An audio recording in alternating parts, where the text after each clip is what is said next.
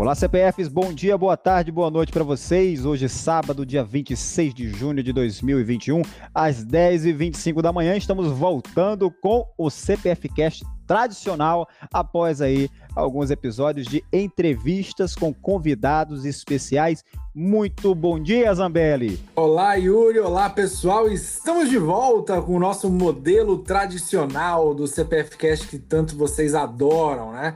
E olha, movimentada a semana, hein, Yuri? Nós vamos falar aí do que aconteceu, né? Como está o panorama de mercado, Ibovespa, juros, dólar, o que, que aconteceu, o que, que deixou de acontecer.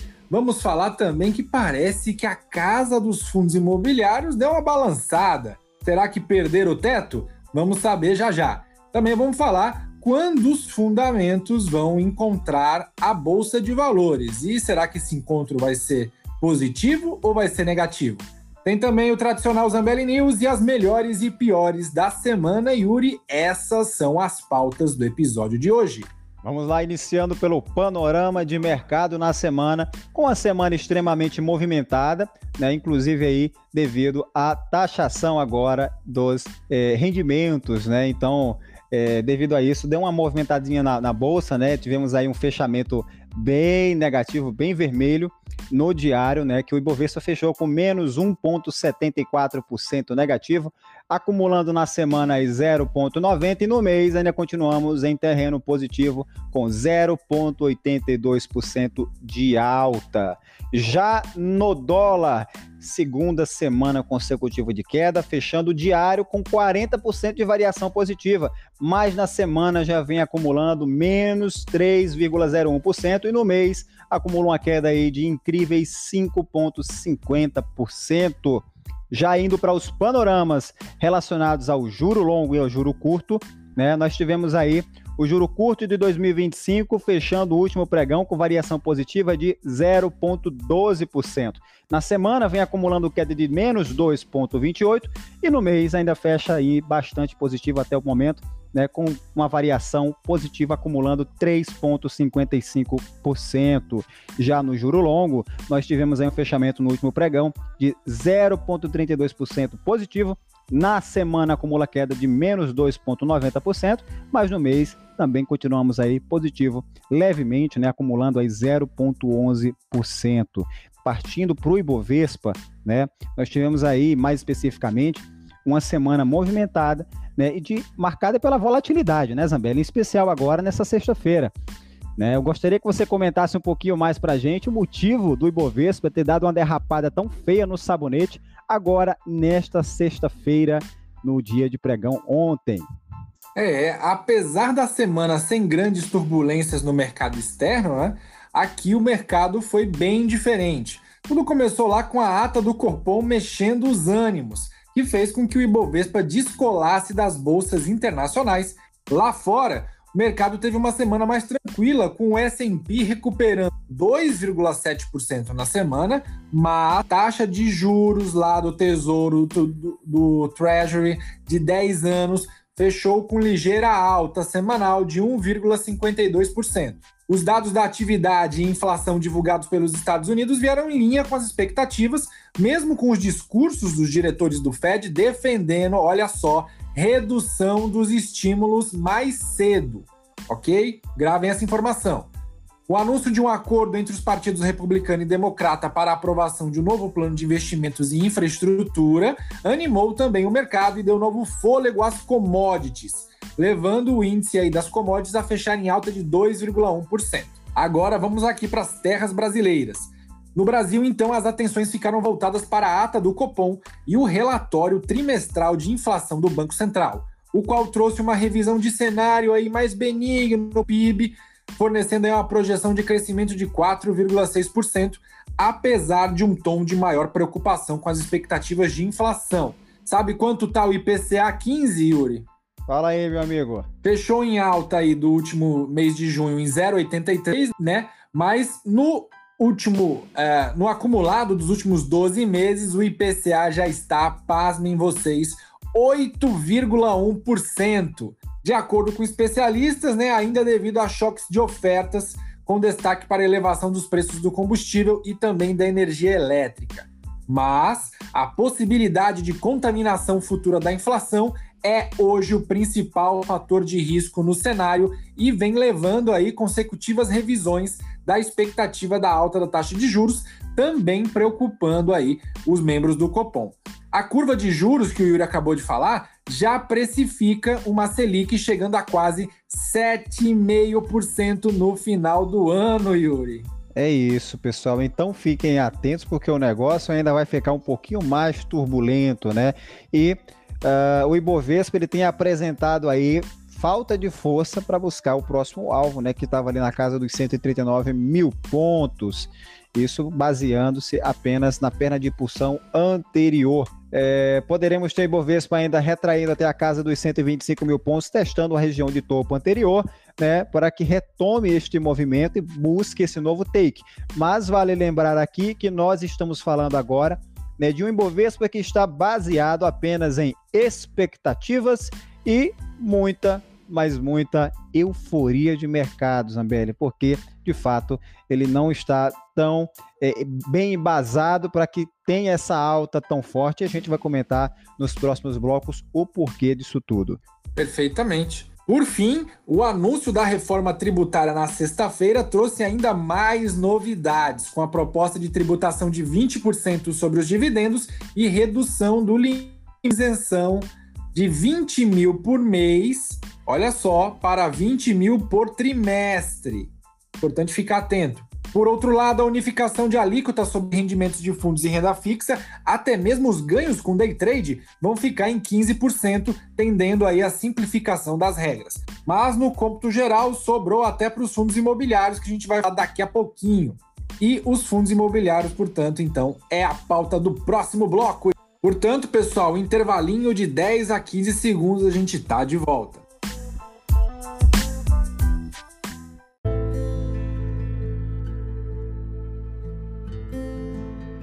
Na coluna Visão de Mercado no site iep.capital, o analista e investidor Yuri Oliveira apresenta de maneira clara e objetiva o que de fato é real no mercado de capitais brasileiro.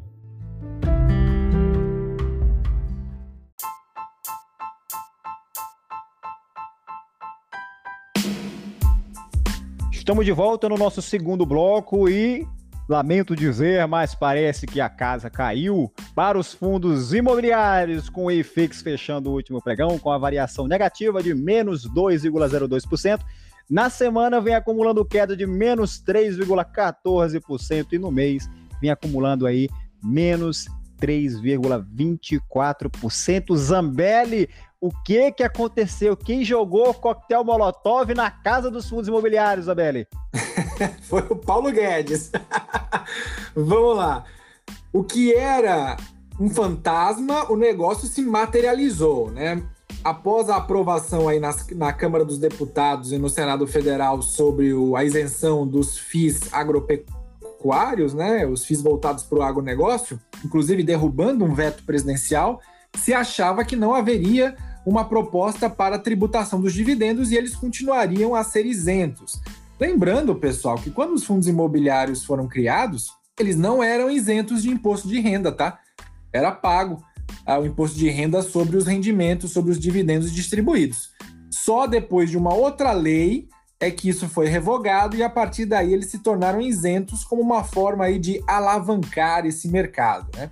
Mas veio ontem a proposta e o governo quer sim taxar os dividendos vindos de fundos imobiliários. E aí, meu amigo, quando essa notícia saiu, Yuri, a panicada tomou conta do mercado, né? E aí a gente sabe que momentos de pânico tem gente que vende, se desfaz, realiza prejuízo, quer se livrar logo da situação porque não aguenta ver o negócio com aquela barra vermelha imensa no gráfico e, e tem quem se aproveite. Né? Eu tenho convicção, tá? Não posso dizer com certeza porque eu não consultei as pessoas, né?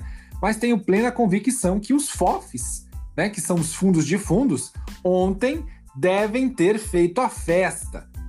Né? Porque teve fundo imobiliário aí caindo 9%, 8%, 5%.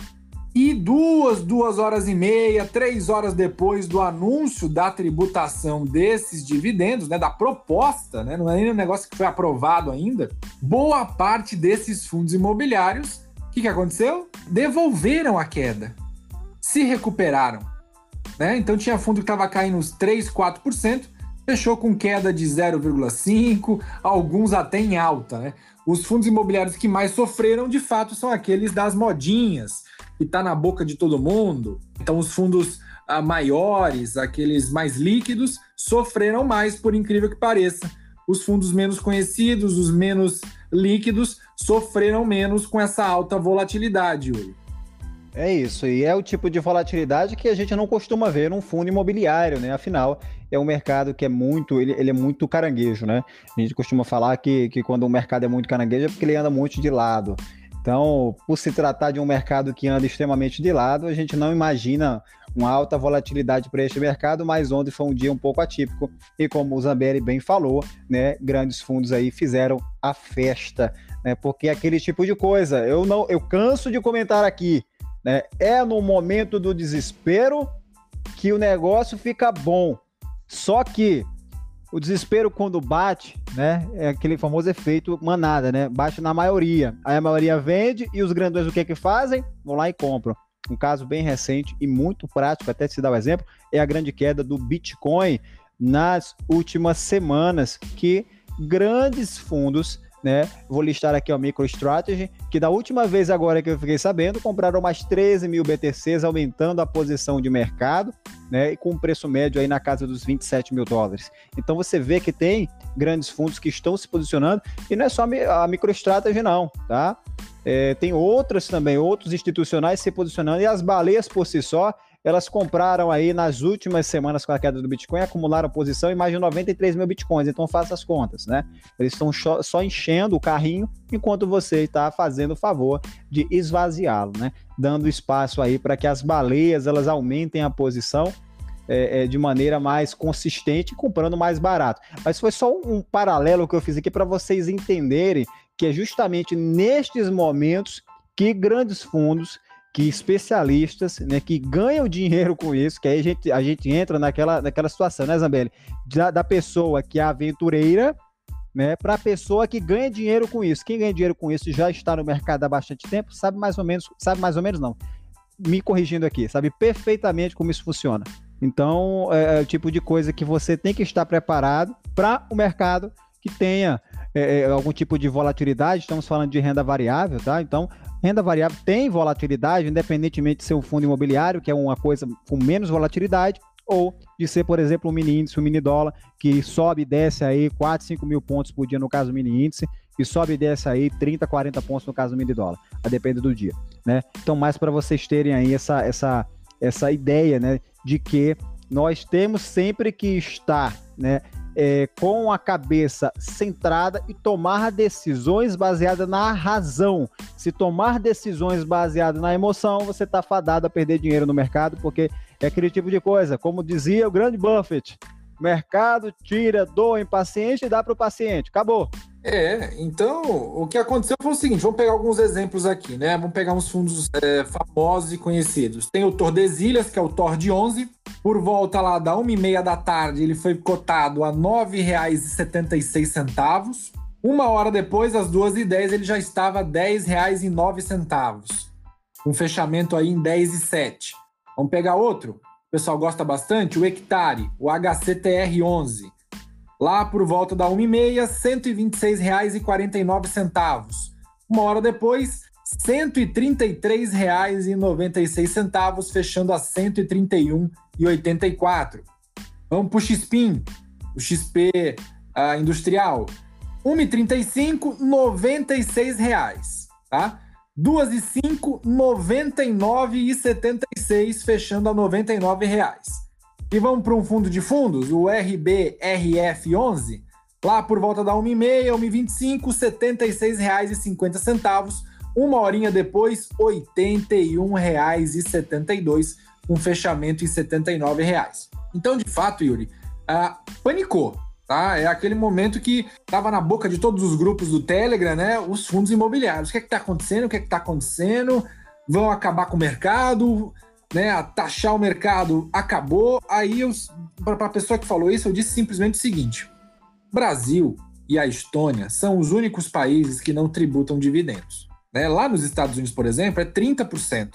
E, e tanto os, as estoques quanto os rates. Tanto o fundo imobiliário lá também é tributado. E o meu, eu te pergunto, o mercado acabou? Não existe Não. mais?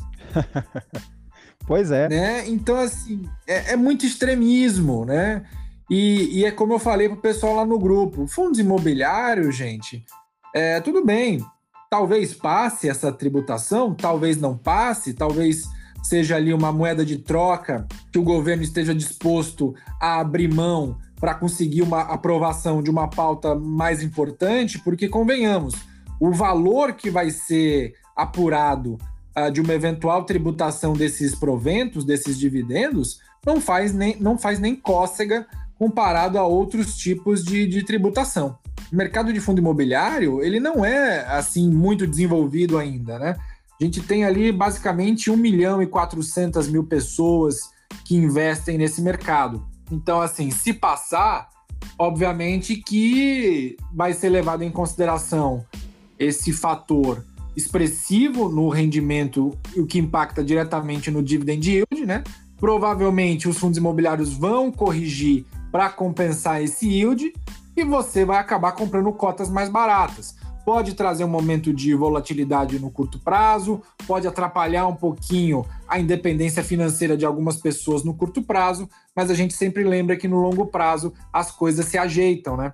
Ah, eu falo para o pessoal lá no grupo que os fundos imobiliários conseguem tatear de uma forma mais é, fácil o buy and hold.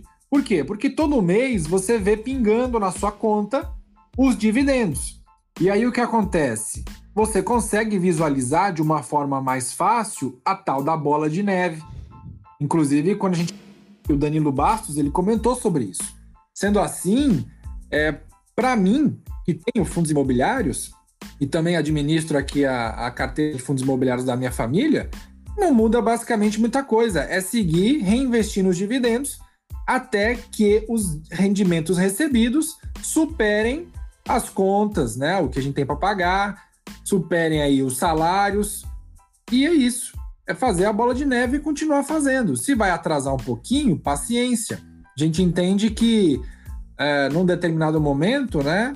Tantos gastos aí, tanto endividamento, uma hora a conta ia chegar. E parece que a conta chegou para os fundos imobiliários. Mas lembrando que ainda é uma proposta que vai ser debatida exaustivamente na Câmara dos Deputados, no Senado Federal e, claro, a gente tem os lobbies, né? A gente tem toda uma indústria, uma cadeia industrial por trás dos fundos imobiliários que com certeza não vai deixar barata, Yuri. É isso, pessoal, é isso. Então, para vocês ficarem atentos aí, né, independentemente do mercado, momentos como esse são momentos de Black Friday antecipada, rapaz. Então, é, se bem que ontem foi sexta-feira, né? Então, se parar pra pensar, não foi nem um Black Friday antecipada, foi um Black Friday mesmo, né? então, a, a lógica é a mesma. Então, vocês tiveram ontem uma Black Friday, quem pegou, pegou, quem não pegou, dificilmente pega mais oportunidades como essa. Pode ser que o, que o, o IFIX continue caindo? Pode. Ninguém sabe qual fundo, né? A gente só sabe que é fundo quando o fundo aparece. Mas até lá, a gente só projeta. A ideia aqui é pegando o cenário base do fundos, dos fundos imobiliários, traçando aqui um ponto de retração, ele já ele, ele tinha que de fato voltar para essa zona. Né? Então não sabia quando. Esse negócio parece deu um antecipado.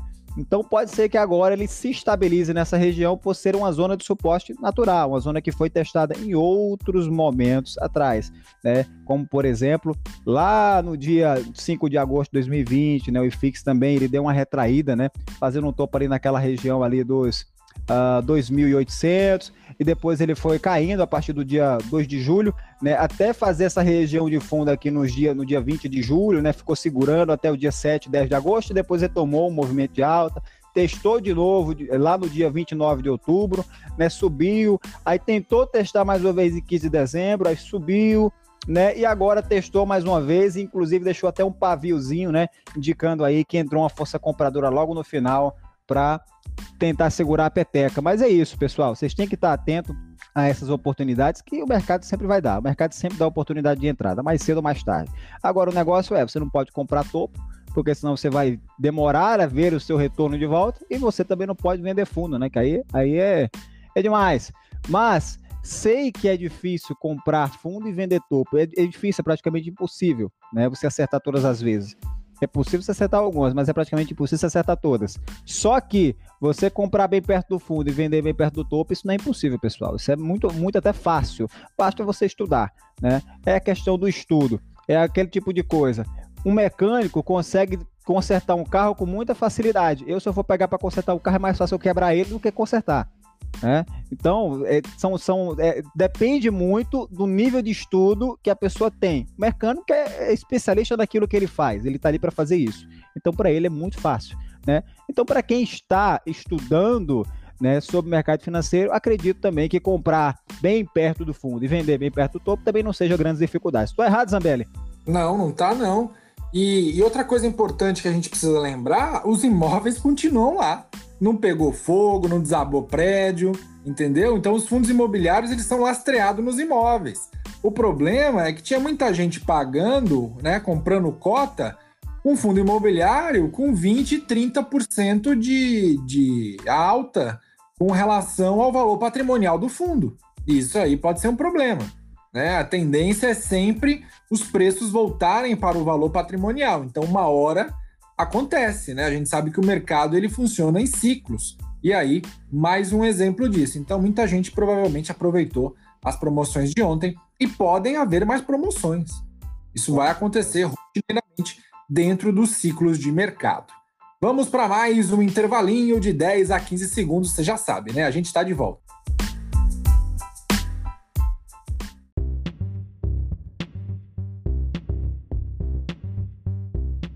Fique por dentro de tudo o que acontece no mercado financeiro do Brasil e do exterior. Acesse o site iep.capital e consulte cotações, notícias e análises.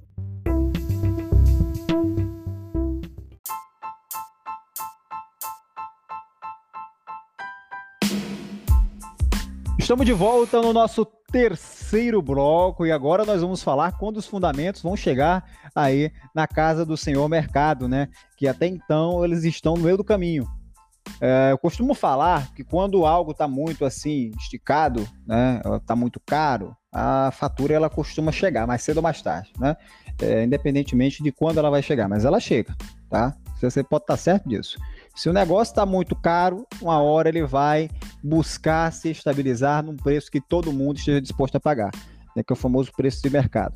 Então, uh, o, o que eu vejo hoje, né, para o nosso mercado brasileiro, para o índice brasileiro, o Ibovespa, né, é que ele está muito caro.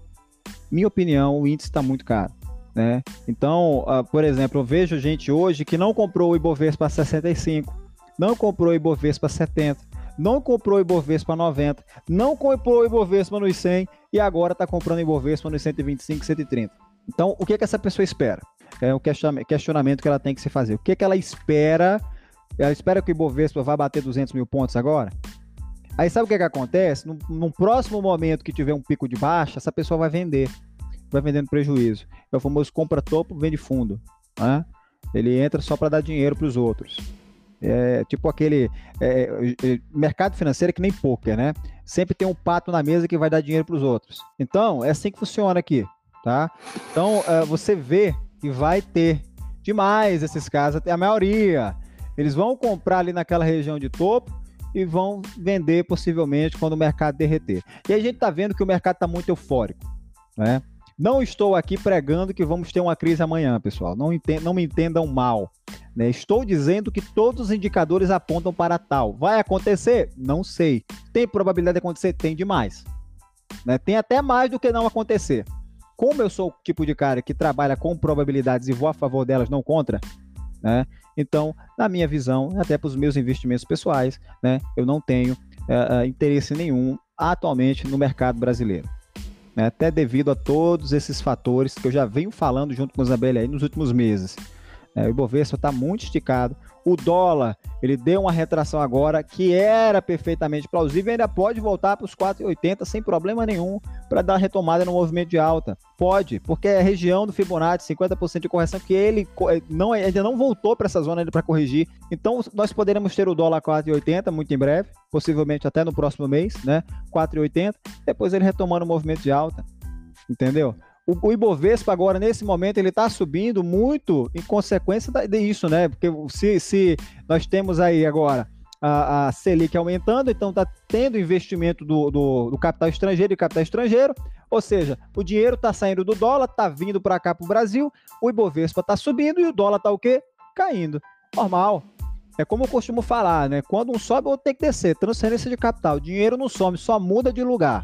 Então nós estamos vendo aí esse movimento do dólar agora caindo o Ibovespa subindo, fazendo máxima atrás de máxima.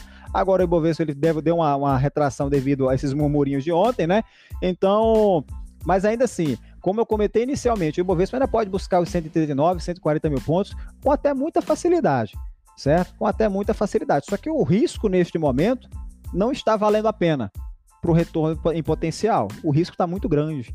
Então, para quem comprou já lá atrás, maravilha. Para quem comprou nos 100, maravilha. Para quem comprou nos 110, ainda tá bom. Mas para quem vai comprar agora, eu acho que já é um pouco mais complicado. Me corrija se eu estiver errado, Zambelli, por favor. Não, eu, eu concordo plenamente com você, né? A gente é, tem que fazer sempre o paralelo na Bolsa de Valores sobre preço e valor. Cada companhia, cada empresa, cada fundo imobiliário tem o seu valor intrínseco. Se você compra as empresas abaixo desse valor intrínseco, você tem uma margem de segurança e ainda tem um potencial de valorização. O problema é que existem certas empresas que estão esticadas com relação aos fundamentos, que ainda é, não conseguiram reportar a pancada das ondas da Covid. Tem setores que sofrem mais, tem setores que sofrem menos. Né? Por exemplo, nós entrevistamos é, no episódio passado a JHSF. JHSF trabalha com público de alta renda. Esse público de alta renda tende a sofrer menos. Então, o impacto nos negócios da empresa tende a ser menor. Vamos pegar o caso da Cogna agora. Cogna estava com as escolas fechadas, com as faculdades.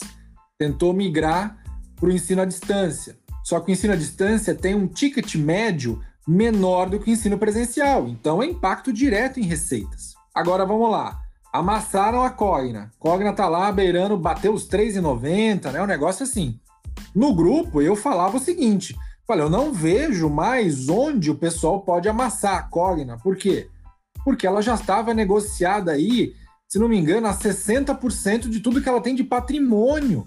Ou seja, se ela pegasse e vendesse todos os imóveis que ela tem, ainda sobraria muito dinheiro. Por quê? Porque ela estava negociada muito abaixo do seu valor patrimonial. Outros exemplos de empresas que estavam negociadas abaixo do patrimônio, algumas elétricas, o próprio, o próprio Banco do Estado do Rio Grande do Sul. Então, isso são indicadores que te dão uma margem de segurança para você poder é, analisar melhor como está sendo impactado cada setor e cada empresa especificamente. E isso, claro, a gente sempre defende que é a gestão ativa do seu portfólio. Lembrando que não é uma recomendação nem de compra nem de venda de ativos. Mas tem que se fazer essa análise. Existem oportunidades na bolsa com ela a 130 mil pontos?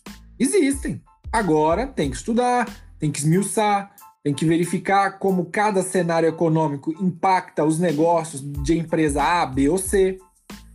Por exemplo, ontem nós tivemos a notícia que a inadimplência no setor de varejo é, no caso aí de vestuários, teve um aumento de 27% com relação ao mesmo período do ano passado. Esses dados são do índice Meu Crediário, uma pesquisa que mede os níveis de inadimplência junto a 200 varejistas no país.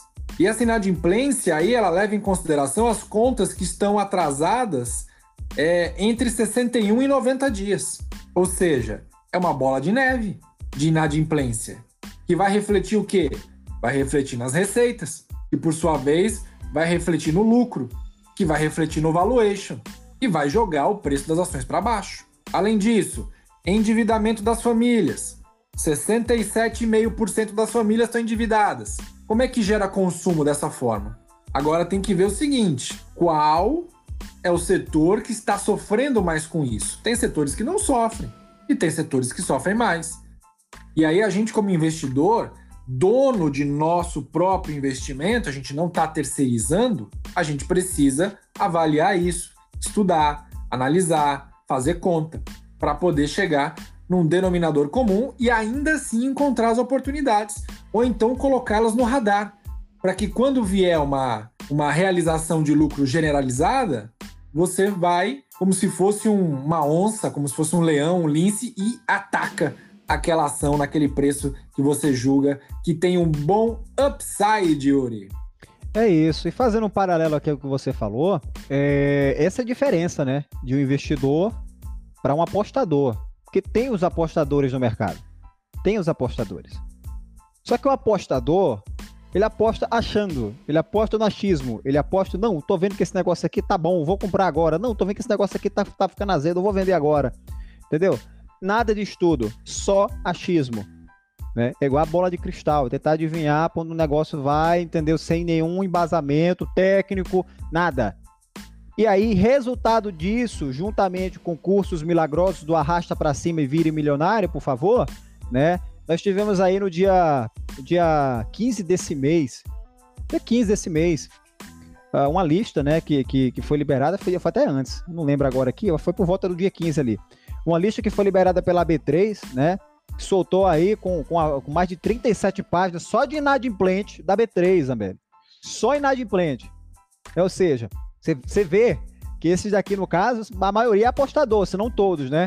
porque é, é, o mercado ele teve, nós tivemos aí uma alta brutal da quantidade de investidores, pessoa física, na B3 de 2019 para 2020, dobrou a quantidade. Saiu de 1,6 milhões para 3,2 milhões. Esse ano, se não me engano, está beirando os 4. Então, a gente vê que tá, tá subindo bastante a quantidade de investidores, só que a quantidade de inadimplente também não acompanha, meu filho. Então, são cerca de mais de 1.500 nomes que estão aí dentro dessa listagem né, que estão inadimplentes com a B3. Ou seja, começaram a fazer operação, fazer operação, fazer operação, quebraram a banca e ainda ficaram devendo a corretora. E aí é o risco. Lembra do risco que eu falei mais cedo? É o risco. O risco de você comprar topo, vender fundo. O risco de você vender fundo e ter, que comprar topo, porque você tem que estopar a posição. Não tem pra onde correr. Se você está com a posição em aberto está dando muito prejuízo, tem que estopar a posição, porque antes de ter algum tipo de prejuízo do que perder tudo de uma vez. Só que a maioria desses, desses apostadores aqui né, é all-in, né, aquele tipo de coisa. É, aposta tudo no negócio e seja o que Deus quiser. Né? Famoso setup da reza. O cara aposta e fica rezando. Meu Deus, pelo amor de Deus, se esse negócio subir, eu vou, eu vou dar três pulinhos, eu vou parar de fumar, eu vou parar de beber, eu vou parar de tudo. Eu vou virar um santo. Então tem, tem oração para tudo. E aí você vê né, que o mercado ele tá cada ele, o mercado ele, ele já é por si só uma selva, né? E aqui as gazelas saltitantes são as primeiras a serem devoradas. Então, meu amigo, não seja uma gazela saltitante, por favor. Tá? Seja um predador, não a gazela saltitante, como é o caso aqui de, desses mais de 1.500 nomes, muito provavelmente foram as gazelas do mercado Zambelli. Os antílopes, né?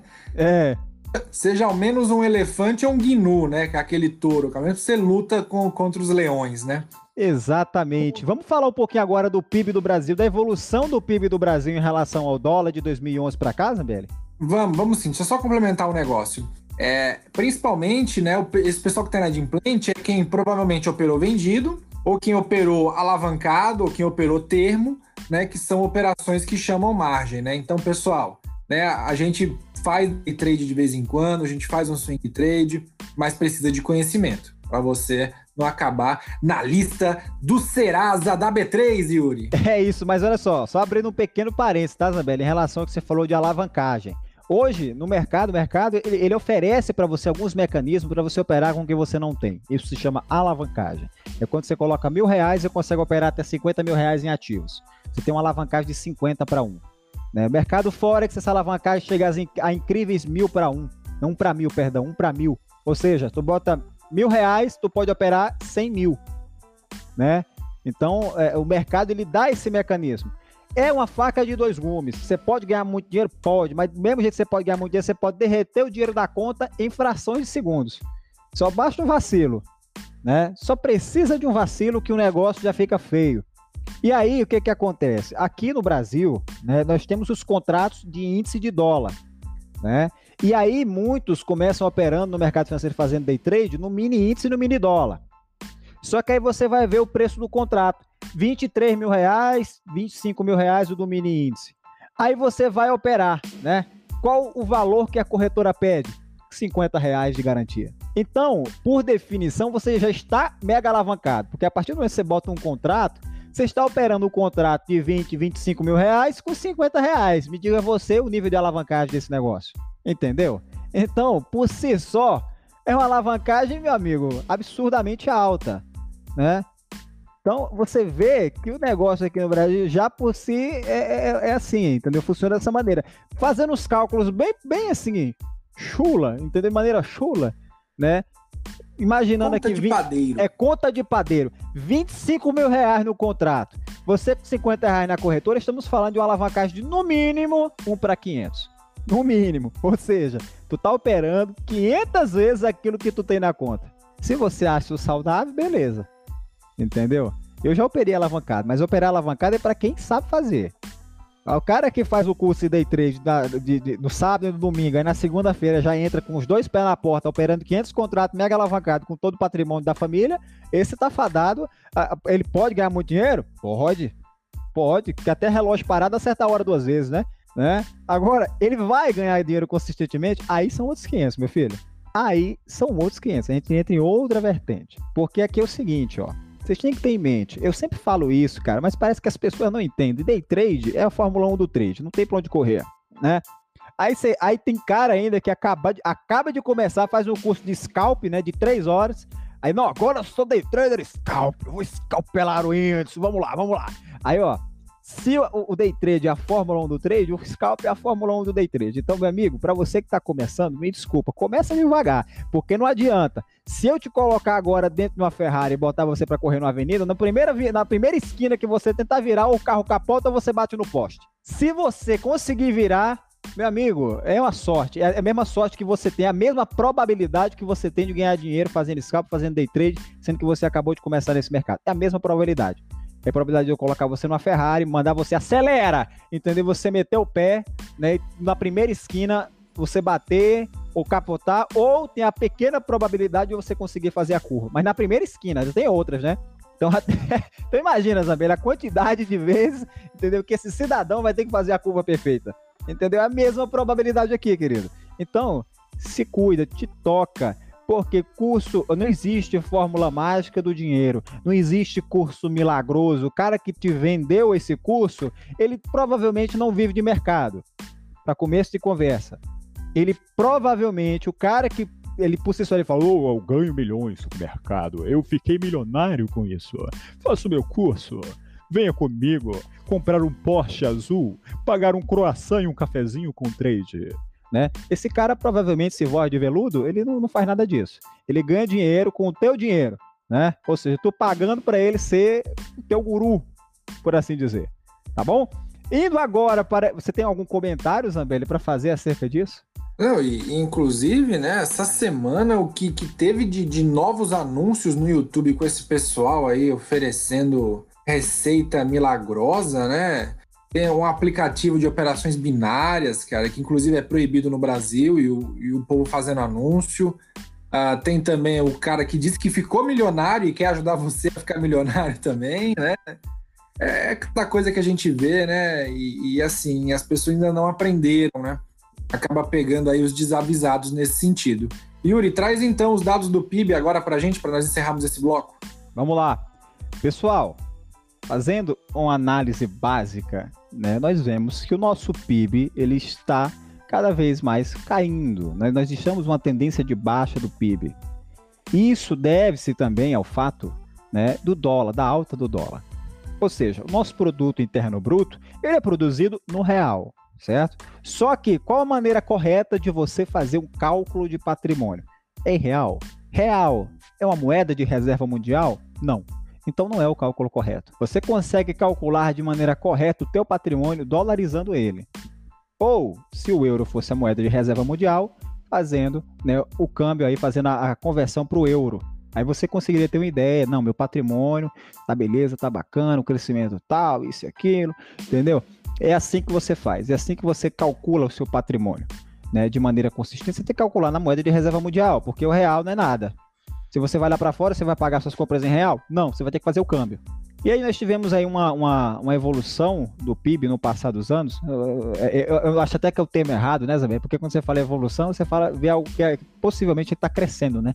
Então, é, fazendo menção à matéria que eu tinha visto ali, uh, que, que ele falou que tava, o Brasil teve uma despiora, né? Uma desevolução, né?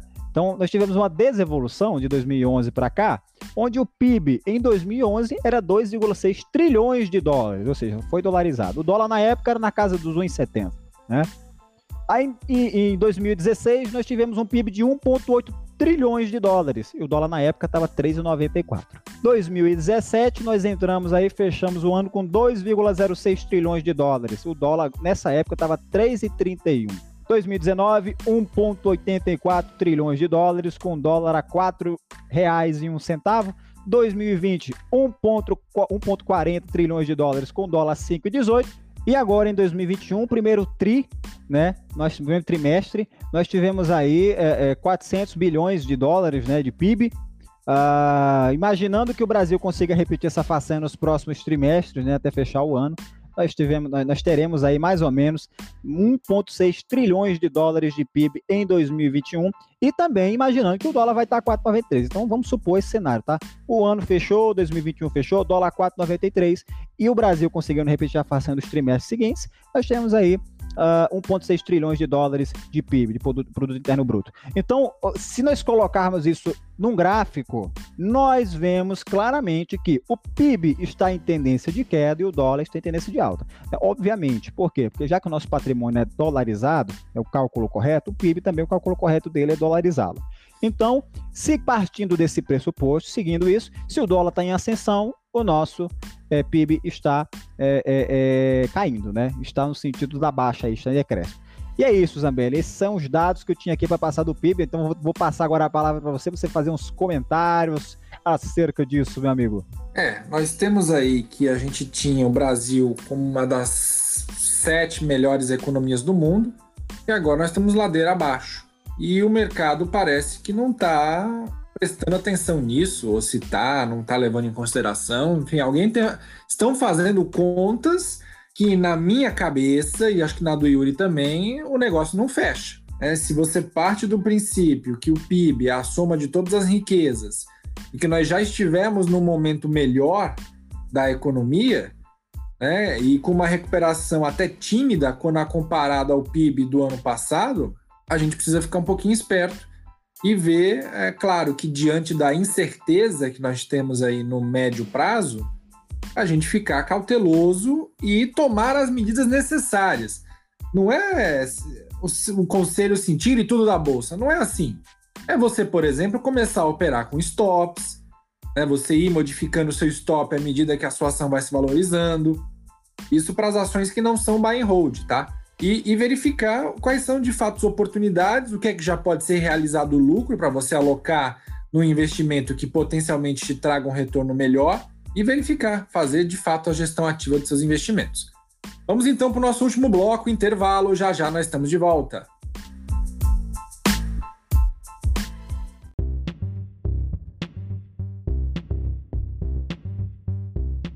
Você quer mais conteúdo sobre análise fundamentalista das empresas listadas na Bolsa de Valores brasileira? Acesse o canal do analista e investidor Rafael Zambelli no YouTube www.youtube.com/barra Rafael Zambelli com Z e dois L's.